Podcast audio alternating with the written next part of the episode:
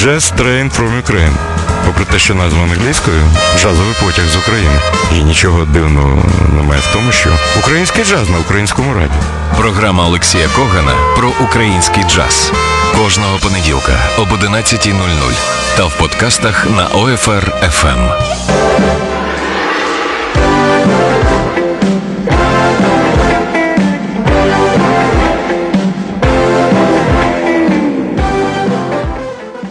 Ви чуєте кроки Шуфутинського? Я не знаю цієї пісні, але сподіваюся, те, про що він співав, вже відбулося. І новий сезон на Old Fashion Radio е, розпочинається знову. Це програма Jazz Train from Ukraine. Е, в живому ефірі з вами Олексій Коган, за режисерським пультом Макс Пічко. І ви знаєте, Важко. Одні кажуть, що понеділок гарним і добрим не буває.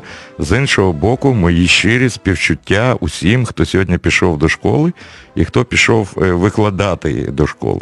І мені здається, е, якщо дивитись на це джазово, якщо хочете, то поздравляти з 1 вересня вчителів і дітей, це е, все одно, що поздоровляти коней з початком весняно-польових робіт.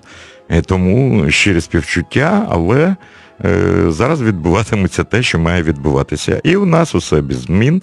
Сьогодні програма Jazz Train е, from Ukraine. Вересень, початок подарував нам ще дуже теплі і приємні дні. Тому тема програми сьогодні теж буде теплою. Я пропоную вам. Згадати унікальні записи і послухати, як українські джазмени салютують Бразилії. Е, адже бразильська музика залишається невід'ємною частиною світової музичної культури. Тому мені здається, вам буде цікаво послухати, як же е, українці грають бразильську музику. Тим більше, ви знаєте, що в Бразилії є цілі е, селища, де живуть бразилійці, які спілкуються українською мовою. Е, тому що їхні предки з України. Так буває.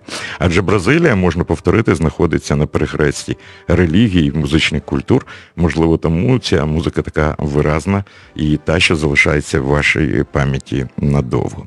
Якщо якісь е, запитання до мене є, будь ласка, сторінка Old Fashion Radio е, на Фейсбук. Ви можете дивитися прямий ефір цієї програми, ми починаємо. Я згадую безпрецедентний проєкт 2000 року. Страшно навіть подумати, що це було 18 років тому, коли українські музиканти зробили яскравий проєкт. Я теж брав участь у створенні цього проєкту. Е, I Love Brazil. Я люблю Бразилію. Е, склад підібрався, мені здається, це був дійсно як в потягу в Україні перший ешелон українських джазових музикантів на 2000 рік. А саме Юрій Шепета, клавішник, піаніст і композитор, автор усіх аранжувань, які прозвучали в цій програмі. Родіон Іванов, ще один клавішник, гітарист Сергій Овсяников, бас-гітарист Ігор Закус, саксофоніст Віталій Іванов, барабанщик Сергій Табунщик і двоє перкусистів Олександр Лебеденко та Анатолій Шморгун. В клубі Динамо Люкс під час прем'єри було повно людей. Е, був присутній амбасадор Бразилії в Україні з усією командою бразильської амбасади. І що цікаво, на хвилі зацікавленості і захоплення е, бразильський амбасадор після концерту е, підбіг до музикантів, і тут же все вийшло як в творах Антона Павловича Чехова, коли є сміх крізь сльози. А що саме відбулося? Посол запропонував цю програму провести в Бразилію. Е, всі зраділи, а за 5 хвилин з'ясувалося, що у семи музикантів е, з дев'яти навіть немає закордонних паспортів. Тобто ідея українцям поїхати в Бразилію померла, не народившись. А музика, музика залишилась. І грали того вечора наші хлопці дуже і дуже кльово. Тому пропоную вам згадати цей незабутній концерт і послухати. А це, можливо, є відзеркаленням того, що відбувається зараз. П'єсу Ошкара Каштра Невиша Мозен than краще, ніж вчора. Хай у вас і у нас все буде краще, ніж вчора. Отже, українці грають бразильську музику Юрій Шепета і проект I Love Brazil «More than yesterday».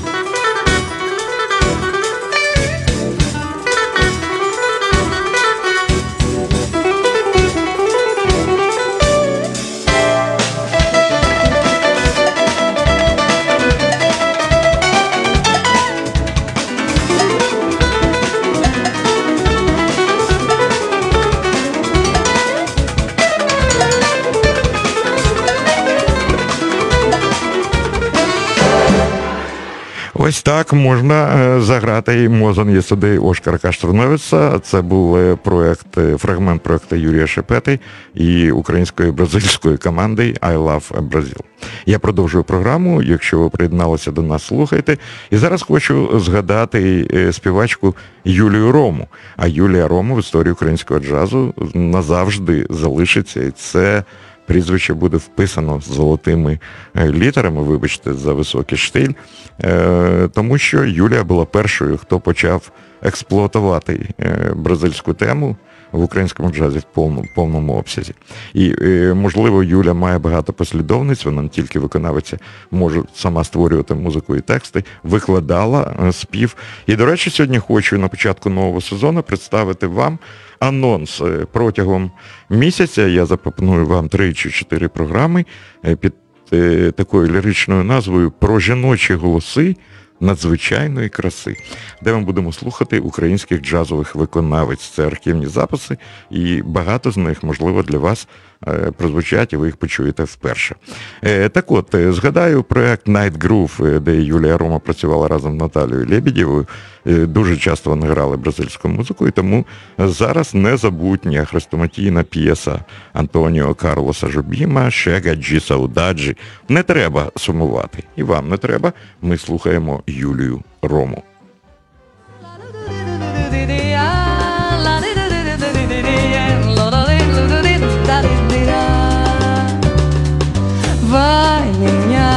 tristeza. Diz ela que sem ela não pode ser. Diz-lhe numa prece que ela regresse, porque não posso mais sofrer. Chega de saudade, realidade que sem ela não há paz, não há beleza. Sou tristeza e melancolia que não sai de mim, não sai de mim, não sai. Mas se lá voltar, se lá voltar, que coisa linda, que coisa louca. Pois amanhã os beijinhos a não dar no mar Do que os beijinhos que eu darei na sua boca Dentro dos meus braços hoje Abraços a te ser melhores abraços Apertado assim, colado assim, colado assim Abraços e beijinhos, carinhos sem ter fim Quebra acabar com esse negócio de você longe de mim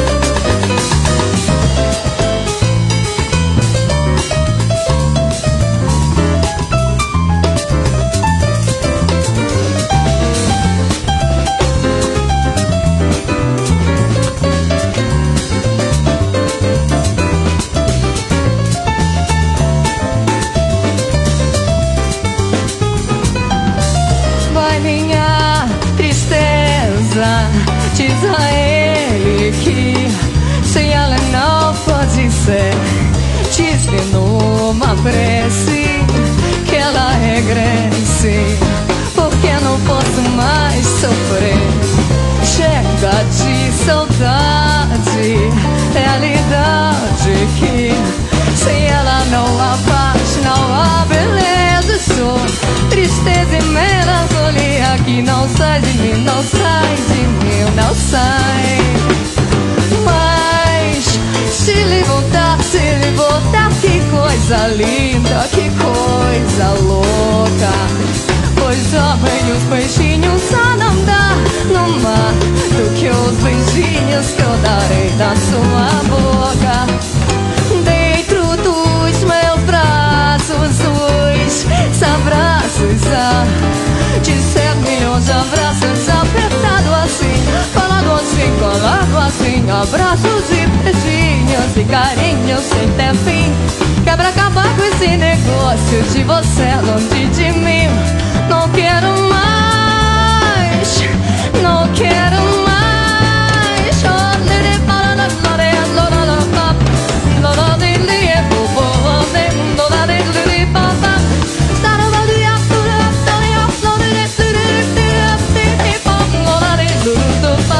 so far.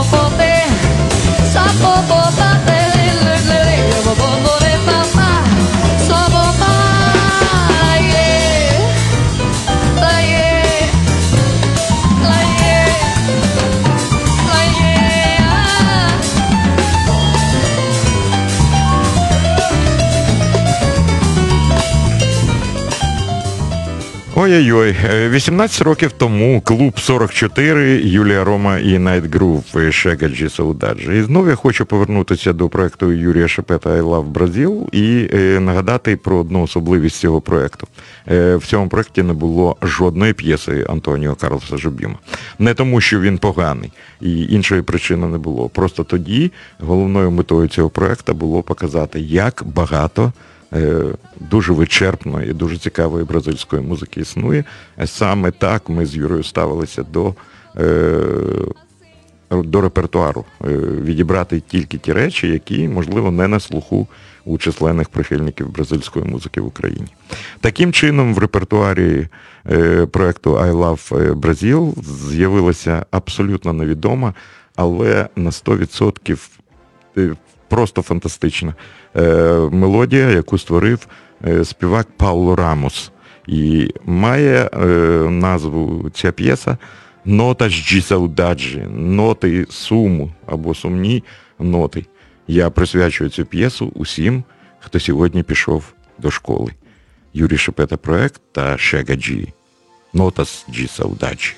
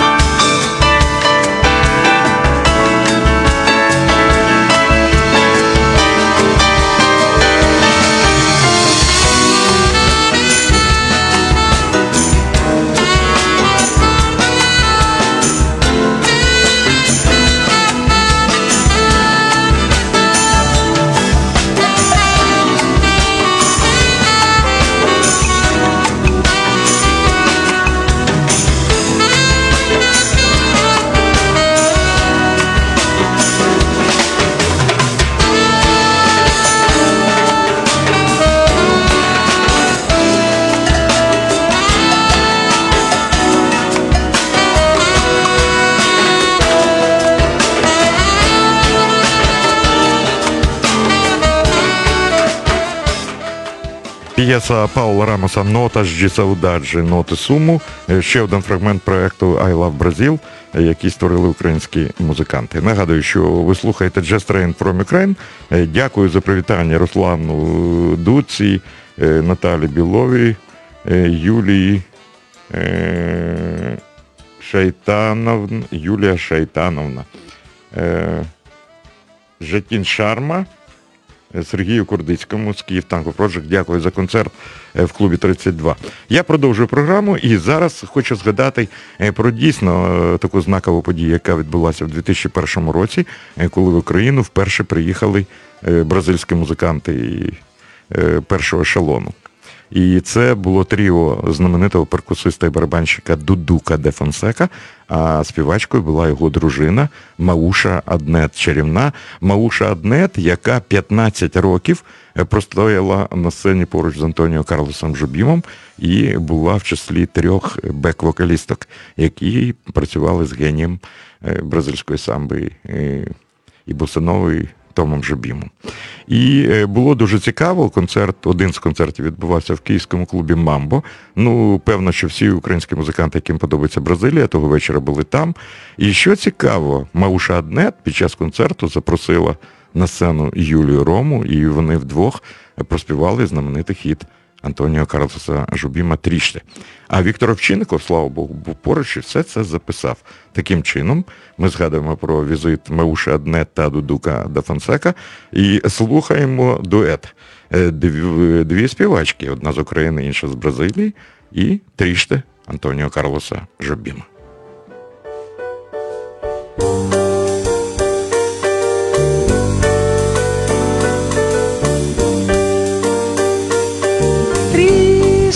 Viver na solidão,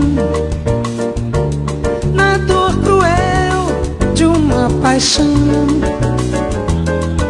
Triste é saber que ninguém pode viver de ilusão, que nunca vai ser, nunca vai dar.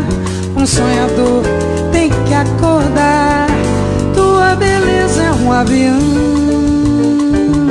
demais pra um pobre coração que para pra te ver passar só pra me maltratar.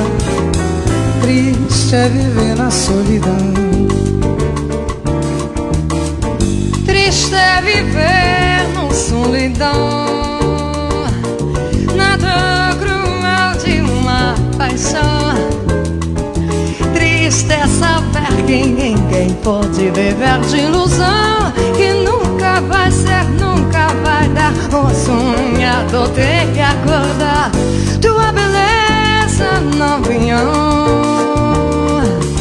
demais pra um pobre coração que para pra te ver passar só pra me maltratar.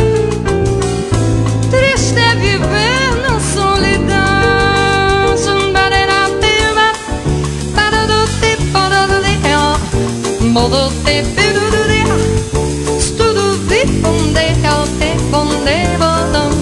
body, somebody, um bum bum body.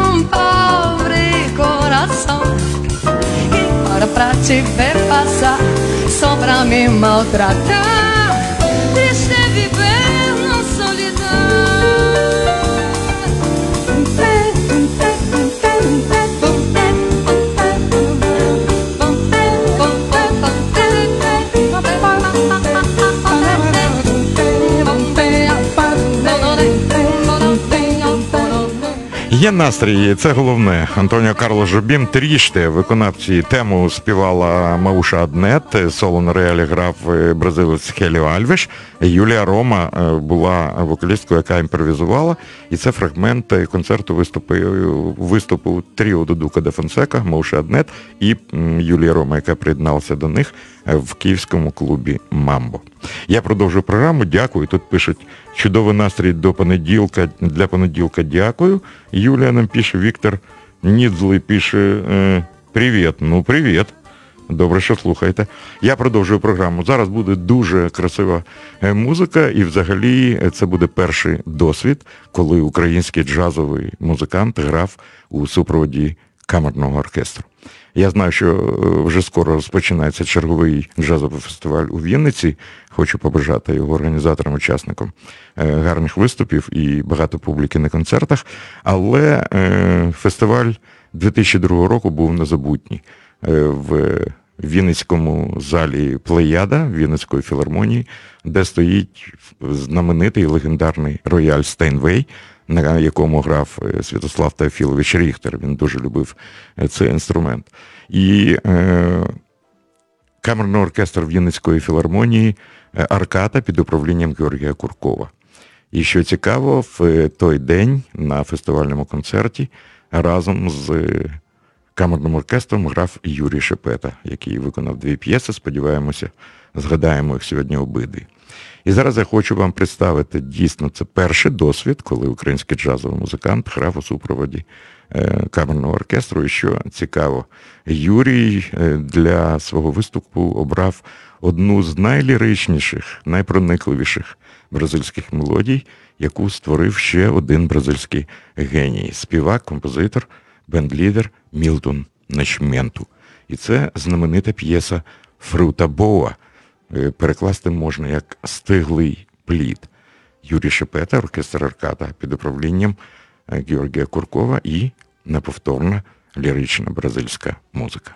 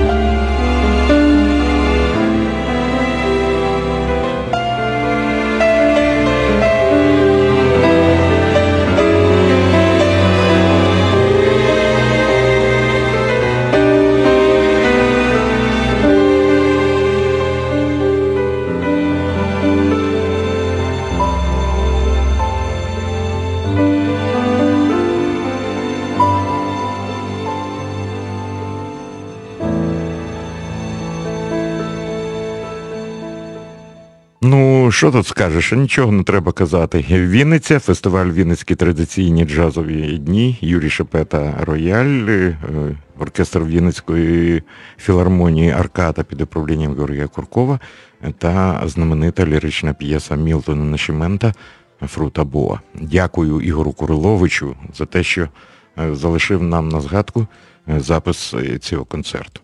Я продовжую програму і пропоную вам послухати ще одну версію Chega de Saudade, бо сумувати е, не треба, від іншої групи. Хоча є тут таке зауваження. е, Сергій Курдицький пише дуже круто. Так, Сергій, я з тобою згоден.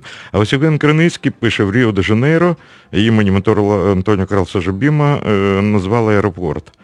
Це могло відбутися тільки в Бразилії. Е, Бажаю успіхів і здоров'я. Е, Євгене, дякую, але не тільки в Бразилії. Вибачте, е, аеропорт в Новому Орлеані носить ім'я Луї Армстронга. Я не знаю, коли це станеться в Україні. Можливо, колись буде аеропорт імені Михайла Поплавського чи Олега Вінника. Хай вони будуть обидва здорові. Я продовжую програму. Отже, Chega de Saudade ми не сумуємо. Альона Львова і відома група, студійна група е, аби МС, яка базується е, на знаменитій студії звукозапису Київський кофеїн. Ми слухаємо Альону Львову, групу аби МС, і ось таку версію Антоніо Карлоса Жобіма Chega de Saudade.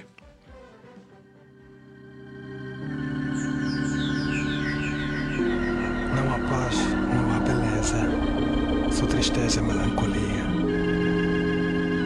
Não posso mais sofrer. Pequeno sai de mim, sai de mim,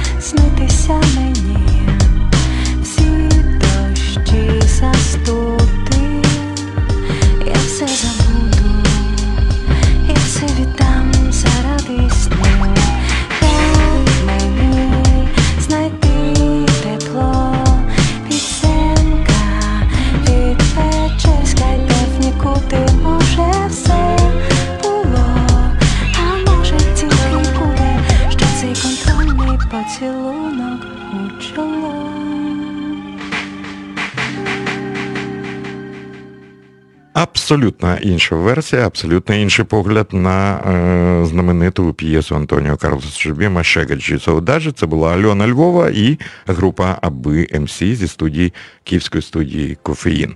Я продовжую програму. Це Jazz Train from Ukraine. Бразильці сьогодні грають, е, вірніше, українці грають бразильську е, музику. І зараз хочу е, згадати. Ще один незабутній концерт, який відбувся в клубі Динамо. Це був концерт пам'яті Біла Еванса. Ви знаєте, я вже багато разів е, крутив е, фрагменти цього виступу. Юрій Шепета, Максим Голодецький, Сергій Овсянико, Віталій Іванов та Сергій Табунщик. Але одну п'єсу Юрій Шепета виконав соло. І це була знаменита бразильська п'єса Франсіса Хімі е, Мін'я моя. І її колись е, бездоганно виконував е, Біл Еванс. І пам'ятаю, а в клубі тоді було е, більше 600 осіб, і люди вже вміли вести себе на концертах. Але це була така тиха, прониклива річ, і Юра Шепета після концерту зізнався, каже: чувак, мені здалося, що мене вперше слухав увесь зал. Але Юрина версія міні була теж дуже-дуже виразно. Згадаємо цей концерт. Юрій Шепета грає супер бразильський хіт Міня.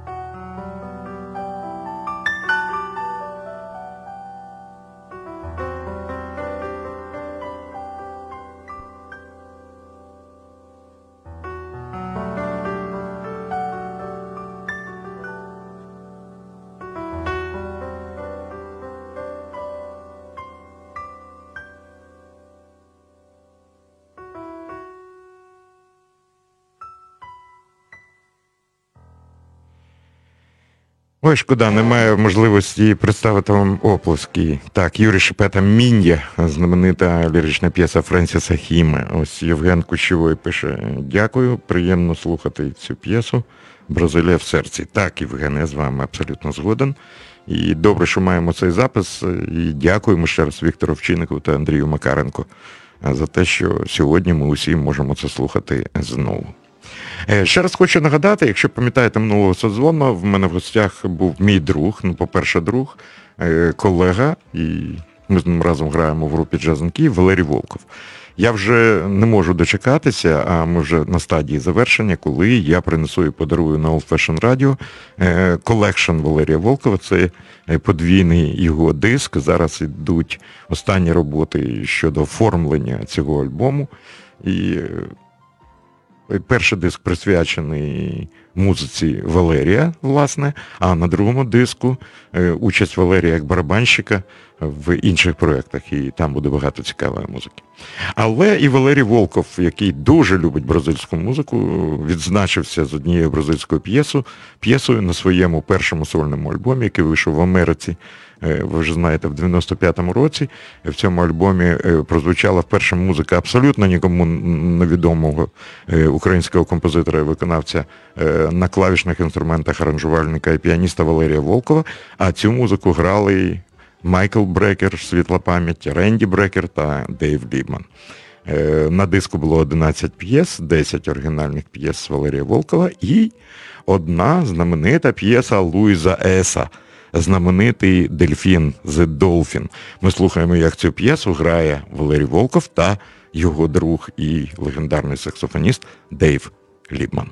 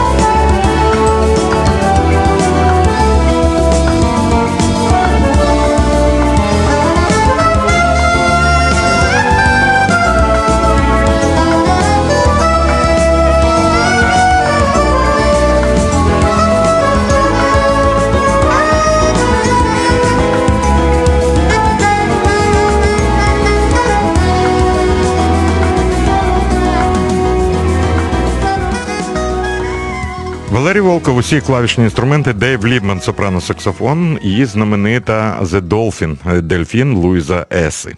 Ну що ж, ось такий перший ефір нашого потяга. Ми вже е, маємо вчасно бути на кінцевій зупинці. Дякую всім, хто сьогодні слухав і не слухав. Віктор Савків вітає нас з Маріуполя, і це дуже приємно. А чому приємно, не скажу.